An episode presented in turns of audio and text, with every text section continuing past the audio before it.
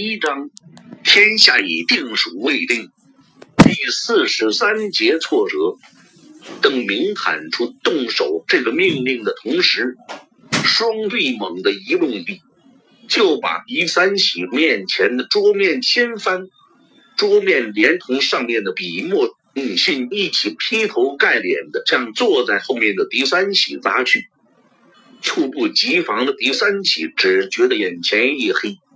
本能的伸手一揽，被扑面而来的东西砸得向后仰去，连同座椅一起摔倒在地。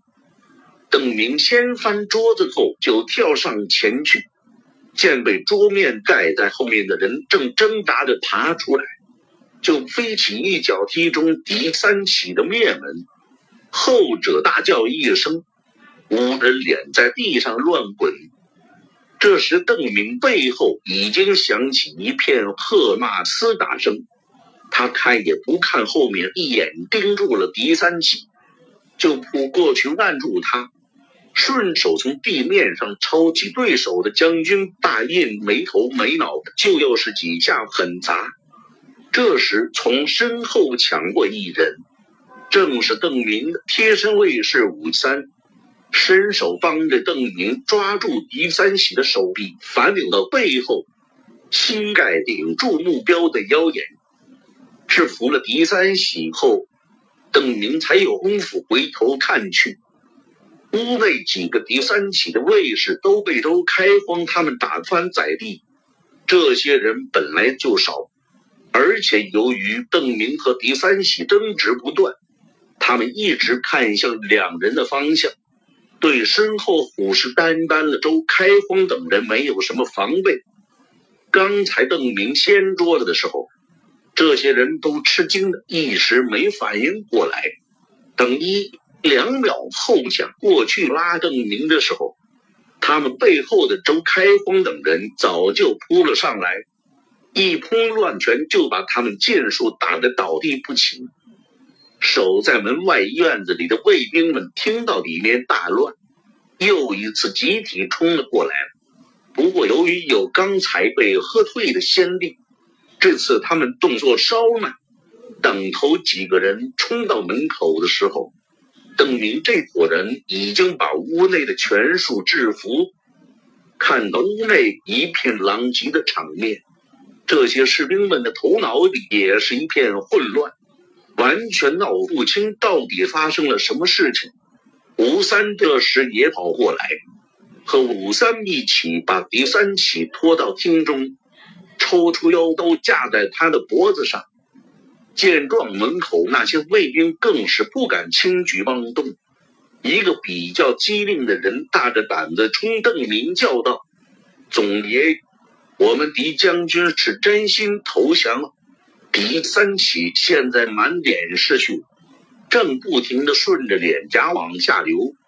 听到手下士兵的这句辩解后，他惨笑了一声，抬起头，张嘴对着邓明说道：“你们不是？”听见狄三起张口说话，邓明回头就是一拳，重重的击在狄三起的嘴上，后者闷哼一声。还没来及说出来的后半句话，又被锤了回去。眼下的形势并不是邓明预想的最好情况。他本希望能利用狄三喜把所有主将派军官都聚集过来，然后一股脑统统收拾掉，那样建昌这里的三千庆阳军就失去了主心骨。到时候再把冯双礼放出来，就圆满完成任务。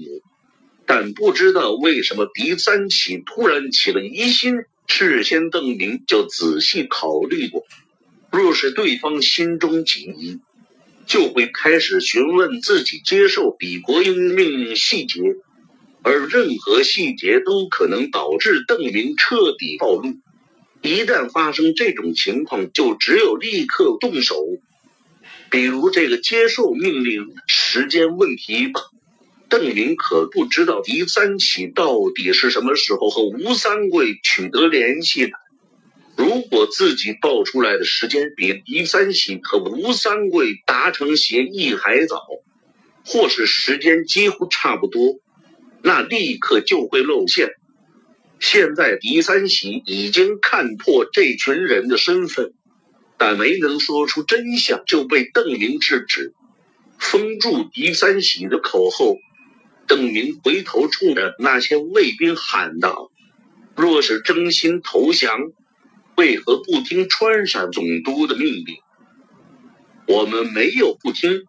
贝州开荒按住的一个狄三喜亲卫挣扎的叫道，语气里全是委屈。总督大人来信里不也是要我们听平西王的命令和？平西王已经派一队人来建昌了。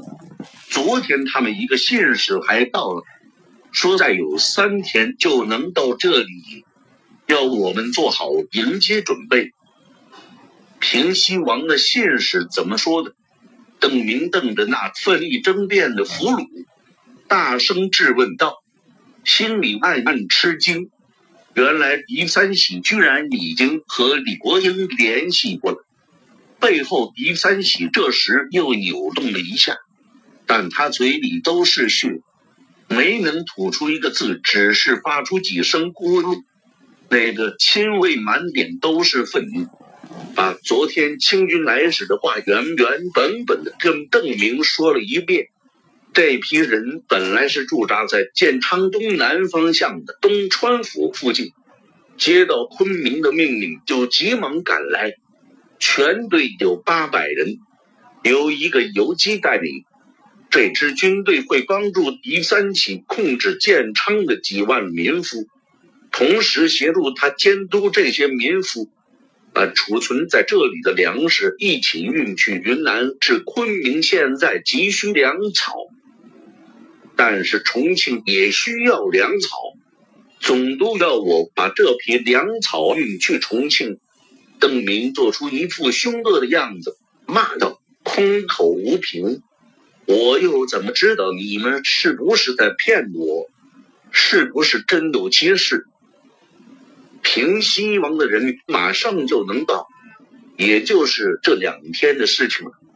和邓明对答的狄三喜亲卫越说越是气愤，现在他脸上、身上被打伤的地方都在火辣辣的疼，嗓门也越喊越高。我们诚心归顺。贵使来了就又打又骂，这是待人之道吗？哼，那这两天之内，我怎么知道你们不是在骗人？老子可不能把命交在你们手里。邓明稍微放缓了些口气。那好，这两天就让狄将军陪我住在衙门里。两天后，若真有平西王的使者来了，老子再给你们赔罪。任打任罚。说完，邓明就指着那个和他说话的人下令道：“放他出去，剩下的都先捆起来。”放这个人起来后，邓明又威胁道：“带着你们的人离开县衙，这两天只要送饭进来就可以了，不要耍什么鬼心思。你们的头可在我手里。”我们能有什么心思？那个亲卫气腾腾的站起身，看看邓明背后的狄三喜，后者脖子上还架着一把刀。这个亲卫鞠了一躬，大人小的先出去了。邓明回头瞥了一眼，见狄三起又惨然一笑。不过这次他没试图说话。这个亲卫刚离开。邓明就使了一个眼色，李兴汉跟出去看了一眼，迅速的跑回来报告：“先生，他们在院子里远远的正站着商议。好，我们瞒不了多久。建昌这么多人，肯定有脑子好使的。”邓明回头盯着狄三喜，第一声喝冷道：“庆阳王在哪里？”狄三喜低头狠狠地吐出了一口气，抬头迎着邓明的注视：“你们是成都派来的吗？”邓明也不废话，手里的大印一挥，就又把狄三喜牙砸掉了两颗。让他再次说不出话来。武三用力的把刀往下一按，狄三喜的后颈上已经渗出血来。见状，还在屋内的几个狄三喜的卫兵都开始用力挣扎，但他们身旁的看守早就把他们的嘴都堵住了，没有让他们发出声音来。他们表现出来对狄三喜的忠心，让邓明感到满意。他挑出了四个不顾钢刀在井挣扎的最激烈的人。我一会儿数三声，数到三的时候，你们一起回答我。庆阳王在那里，时间紧急，邓明没有时间分开询问，又搬出老办法。他威胁道：“若是有人敢喊，我就杀了狄三起；若是有人说的和其他人不一样。”我就杀了狄三起。若是有人不张嘴，我就杀了狄三起。你们回答的声音不得高于我现在说话的声音，否则我就杀了狄三起。把规矩重复了两遍，确保几个俘虏都听懂后，邓明也不给他们多想的时间，下令取出他们口中的东西后，立刻开始数数。一、二、三，庆阳王就在后院。四个人几乎同时答道：“他们向邓明怒目而视。”其中一个露出恍然大悟之色，说道：“你们不是。”这个人也没机会说完他的话，背后的看守又把他的嘴堵上了。带我去。不然，狄三喜就别想活。答案很出乎邓明意料，他还以为狄三喜会把冯双礼关在牢房或者他亲信的军营里。如果是后者，那就麻烦了。邓明还得再兴险一次，而这次显然会有极大的失败可能。押着于三喜和几个俘虏，邓明一行匆匆走向县衙后院。很快，他们穿过长廊，来到了一个房间前。一个俘虏指了指那扇门，邓明点点头。周开荒飞起一脚就把门踹开，刀剑在手的众人齐声呐喊，一起冲了进去。本来还以为会遇到几个看守，更担心他们会听到刚才前面的动静而有所防备。最坏的情况是已经把冯双礼转移了出去，可邓明他们冲进去后，看见屋内只有一个人，那个人也被吓了一跳，从椅子上站起来，瞪着这些冲进来的陌生人。邓明盯着那个人看着，沉声问道：“庆阳王吗？”对方没有回答，而是戒备地看着他。然后环顾邓明身后的众人，最后目光落在被压在后面的狄三喜身上，反问道：“你们是谁？”这时邓明也扫视了屋内一圈，看得出这是个书房，窗户也没有封死，可以自由的通向户外。桌面上还放着一本书，在他们进来前，这个人显然是在看书。原来，原来是庆阳王，你要投降了。邓明感觉怒火一下子冲到了头顶，对面脸上也露出怒容。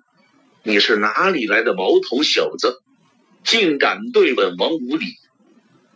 你果然就是庆阳王。邓明冷笑一声：“我奉文都师之命，千里迢迢从凤节赶来。”你们是都师派来的人。听到这里，冯双礼脸上的怒气变成了惊讶。他上下打量着这些身着清军军服的士兵。那你们怎么穿成这样？只因庆阳王您给都师去信求援，所以我们奉命而来。结果到了建昌城下，却听说这狄三喜要叛变投敌。还绑了庆阳王陵，邓明答道：“所以我们乔装打扮，冒死进城来搭救王爷民，却是没想到啊，原来是王爷要叛变。听邓明说完后，冯双礼脸上已经全是惭愧之色。他不顾身为郡王之尊，双手抱拳向邓明行礼道：“壮士何人？无名小卒罢了。”邓明摇摇头，已经是心灰意冷。你这老贼！李兴汉知道今日之事已经无法善罢。他咬牙切齿的就要提刀上前，背主望闻。王爷没有投降，一直没能出声的狄三喜这次说话总算没有被打断。他见李兴汉一脸杀气的向冯双礼走过去，立刻用含混不清的声音辩解道：“王爷决心殉国。”但是不忍心让我们几千手下陪他一起死，就让我带领大伙投降。吴三桂来的命令上，也要我们把王爷押解去昆明，等待秋后处斩的。邓明回头冷冷的看着狄三起，没看出你还真忠心。这个时候还想让我们放庆阳王一条生路？我说的话句句事实，如有虚假，天打雷劈！狄三起毫不畏惧的与邓明对视，你马上就手机不保了，不用等老天来收你了。李兴汉回过头，恶狠狠的对狄三起说道：“既然冯双礼参与到投降仪式中，那么这次行动就是彻底失败的。”他现在琢磨着要把这帮罪魁祸首全杀了，然后拼死一战，看能不能保得邓明杀出城去。且慢，邓明拦住了李兴汉，回头看着冯双礼王爷：“如果建昌投降了，那云南的官兵将士就彻底陷入了绝境。难道王爷脸也不在乎他们的死活？”难道还在云南的那些人里，没有王爷您的亲朋故旧吗？冯双礼垂下头，一言不发。邓明看着满面羞愧，但是默不作声的冯双礼，叹息道：“容我猜一下，王爷觉得与其担心云南那些将士的死活，不如先为自己手下谋条活路。”可是王爷觉得这样可能会没脸见那些将士于地下，所以王爷自己不降，却把这件事交给手下去办。王爷多半是想，等吴三桂把您处死了，您也就可以去地下和那些殉国者坦然相见了，自己的手下还都有了条活路，可以算是两全其美。邓明身后的卫士们一起盯着冯双礼看，有人叫了声：“和这种软无头多说何以？先生，动手吧。”不必。邓明摆摆手，没有继续挖苦冯双礼。看来庆阳王不再需要文都师的援助了。既然如此，我便回凤节向都师复命吧。还请庆阳王。邓明回头又看了看狄三起，还有狄将军送我们一程。趁着事情刚刚闹起来，还没完全传播开，邓明押着狄三起和冯双礼就急速离开县衙，直奔城门而去。心中有愧的冯双礼也尽力配合，让邓明一行畅通无阻的离开建昌。下令部下不许跟踪尾随，带着冯双礼和狄三起离开建昌，北上了一段，确认背后没有追兵后，邓林停住脚步，让手下给人质松绑，放他们回去投降吗？李兴汉问道，眼睛里依旧满是杀气。刚才出城时，我答应过不伤害庆良和狄将军的性命，我得言而有信。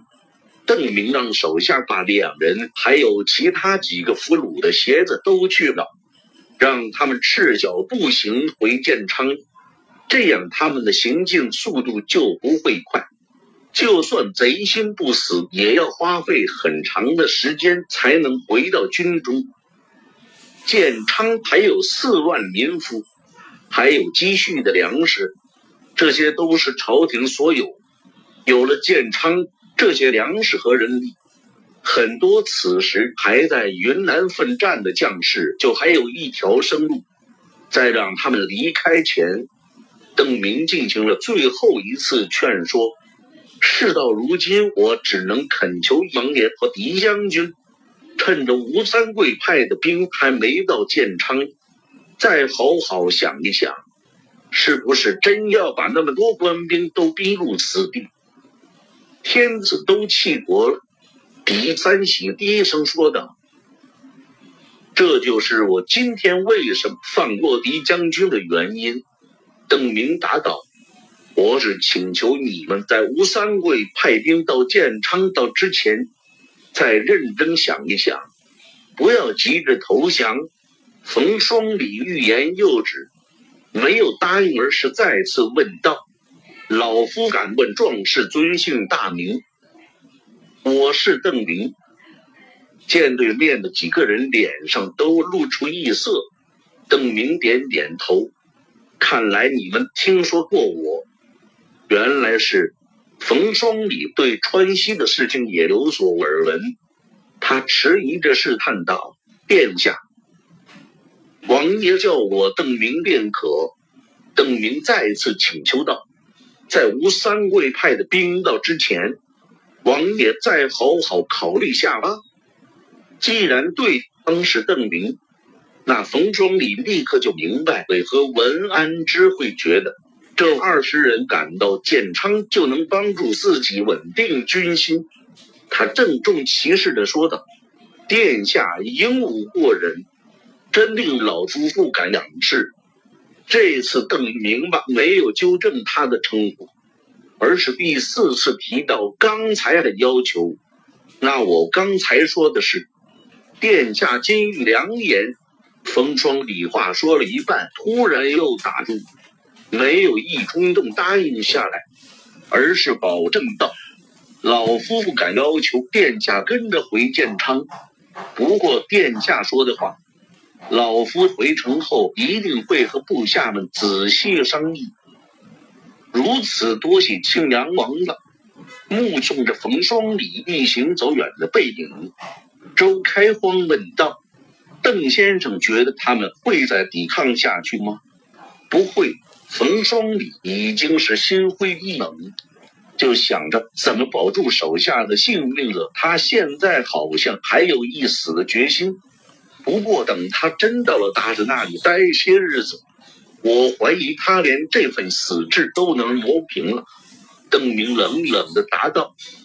“那先生刚才不劝他那么半天干什么？”见邓明回答的如此斩钉截铁，周开荒颇有些不解，因为他还在摇摆不定，就连那个狄三奇也是心中有愧。他们回去肯定会和部下谈论此事，我让他们明白投降会害死云南众多的官兵将士。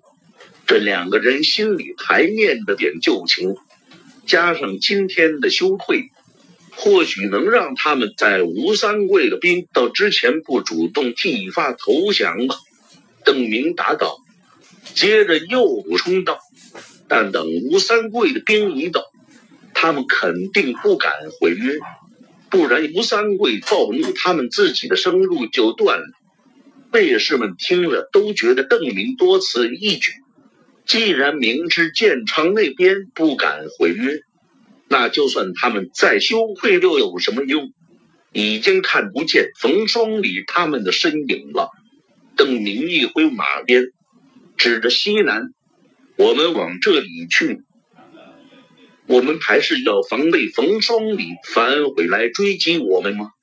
见邓明指的不是归路，就有人问道：“建昌不会来追我们，就是追也追不上。不过我们先不着急回家，刚才不是听说吴三桂从东川派来八百兵吗？”邓明答道：“我们去找他们。”一阵沉默后，又是周开荒带头问道：“我们要去伏击他们？”是，刚才听说他们这两天就要到建昌，如果没拦住他们，我们就晚回凤节两天好了。野王把坏消息带给都师两天，若是找到了，就打着冯双礼的旗号把这八百兵打了。你们说吴三桂会不会以为是冯双礼在诈他？邓明问道。对面有八百人吗？周开荒提醒道：“之前偷袭建昌的计划之所以能得到大家赞同，那是因为大家都觉得只要救出冯双礼，就万事大吉，不需要和成百上千的敌人作战。出其不意，攻其无备。”邓明口气从容，似乎这是一个再平常不过的计划。刚才你们都听见了吧？狄三起把庆阳王的金印都送去吴三桂哪里了？吴三桂哪里还会提防有诈？哪里有人会用朝廷的王印来诈几百个兵的？而且若不是吴三桂派人来，他连诈这几百个人机会都没有。这队兵也肯定没有什么防备，其中还会有些搬运的夫子班。真正有战斗力的肯定不过半。再说，我们还有突然袭击的优势。众人都没有说话。邓明看到还有人在偷偷摇头，一脸无奈的表情，就笑道：“我们之所以来建昌，就是要确保川西，也为云南官兵争取一条活路。因为唇亡齿寒。”因为形势险恶，不得不殊死一搏。所谓一不做，二不休。既然我们已经吃了这么多苦，冒了这么大的险，要是现在放弃，那以前的辛苦、冒过的风险，不都白费了？李清汉第一个表示赞同。邓先生都不怕，卑职一个军汉又有什么可怕的？有人带头，这帮血气方刚的小伙子们情绪被调动起来，都出言表示不怕死，不愿意让以前的辛苦白费。好，不过这次我们要吸取教训，最好以真货。邓明从马鞍下拿出一物，举起来给大家看，正是狄三喜的将军印。刚才邓明用他扎人后，就一直握在手里。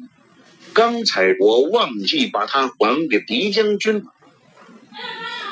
大字扎明，派去侦查的吴三摸回到树林里，向邓明报告他的侦查的情况。绕到建昌西南后，邓明就沿着去东川的路向前搜索前进。今天中午发现有动静后。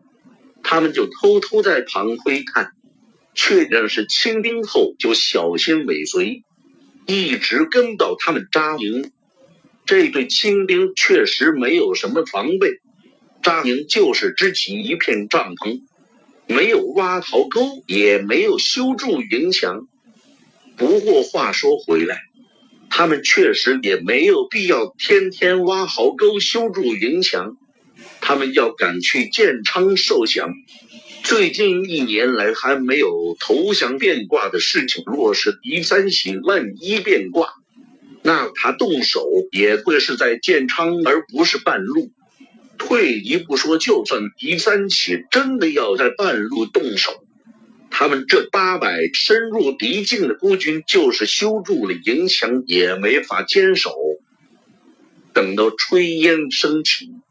就说明达子在开饭，那时是他们最松懈的时候。明军聚在一起商议作战计划，那时当官的也会在中军帐里吃饭。若是在鞑子们反应过来前踹了他们的中军帐，就有机会赢。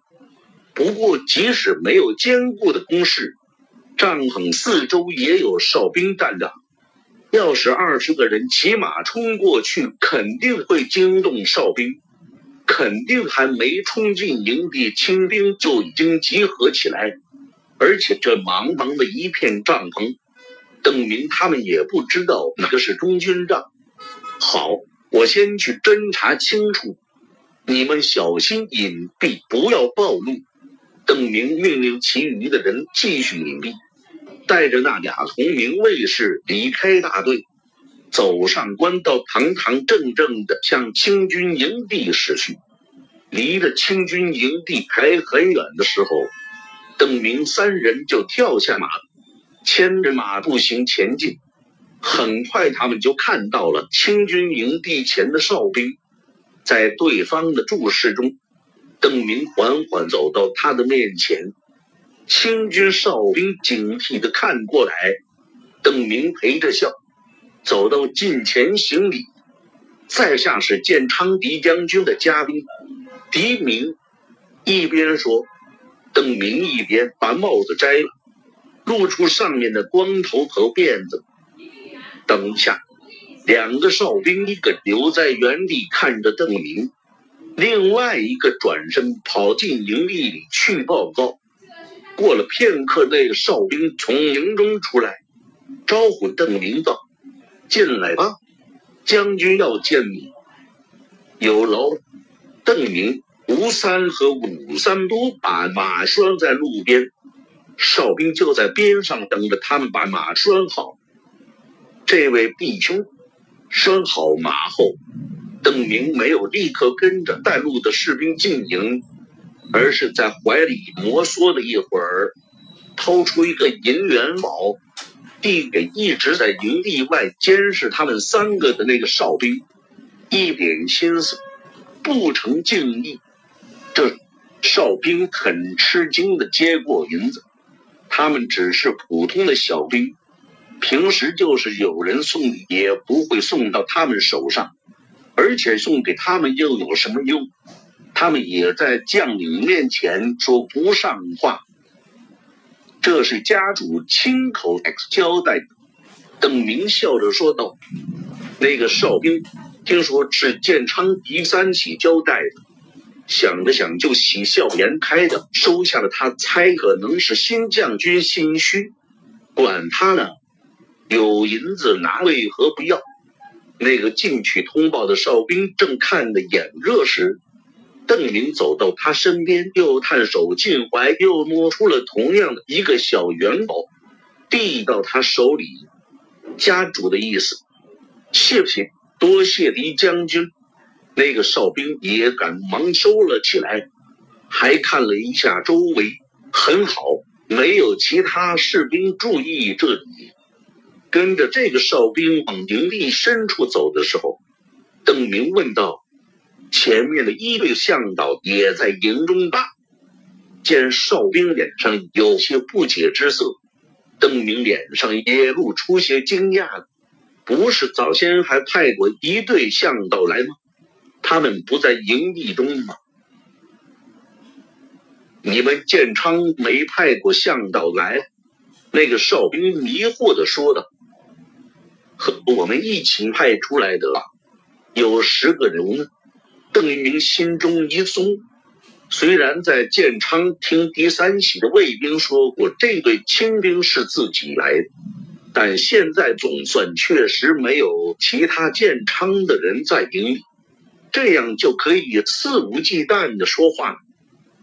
美女道：“那个哨兵摇摇头，那大概是走岔了。”邓明一边走一边留神营地里的情况，大批的清军士兵正在收拾各自的帐篷，还有人在砍柴堆积新火，估计是些准备做饭的伙夫。跟着哨兵一直走到营地深处的一个帐篷前，那个哨兵和门口的卫兵说了几句，就掉头返回。而那个卫兵则示意邓明三人解下武器，老老实实的解下佩剑交给卫兵，然后举起双手让对方搜身完毕。卫兵们撩开帐篷，让邓明一个人进去。行礼完毕，邓明先再自报一遍家门，然后就双手捧着狄三喜的大印，恭敬的向前奉上。这是家主的军印。将军明日大概就可以抵达建昌，可凭此号令全城全军。卫士从邓明手里接过大印，转交给坐在上面的将军。清江看了看，又掏出一份吴三桂转交给他的建昌来信，核对了一下，开枪说话的时候显得十分亲热。狄将军太客气了。我远来是客，岂能喧宾夺主，占他的宝物？那个将军把手一挥，他的卫士就把第三喜的印又捧下来，还给邓明，拿回去罢了。回去告诉你家主，以后就是同朝为臣了。但邓明却是不接。将军明鉴。我家主命小人一定把印亲手交在将军手里，然后在将军马前带路。若是将军要还，反正明天就到建昌了，到时候将军还给我家主便是。清江想了想，狄三起既然显示恭顺，那当然要做的彻底，就点头道：“那好吧。”本将也不让你难做。说完，清江就让人给奉命给当一天向导的邓明腾一间帐篷出来。这倒不必了。邓明告诉对方自己带了一些帐篷，不过还没有到。他这一行共计有二十个人，后面的人押送着一些劳军的酒，走得慢了一些。一会儿他们把酒送来后。贴着清军的营地，自己支起帐篷休息就可以。狄将军太客气了。清江又是一声感慨，转头交代士兵，一会儿给邓明他们送点肉食过去。邓明再三拜谢，然后离开营帐，和营地外刚认识的两个哨兵又客套几句后，就带着吴三、武三离开。告诉清兵，他去看看怎么押送的酒还没到。中军帐在这里。回到隐蔽的后，邓明马上把自己看到的在地上画了出来，让部下们围拢过来看。这里有篝火，就等他们的炊烟升起来。商议好计划后，邓明向清军营地上空望去。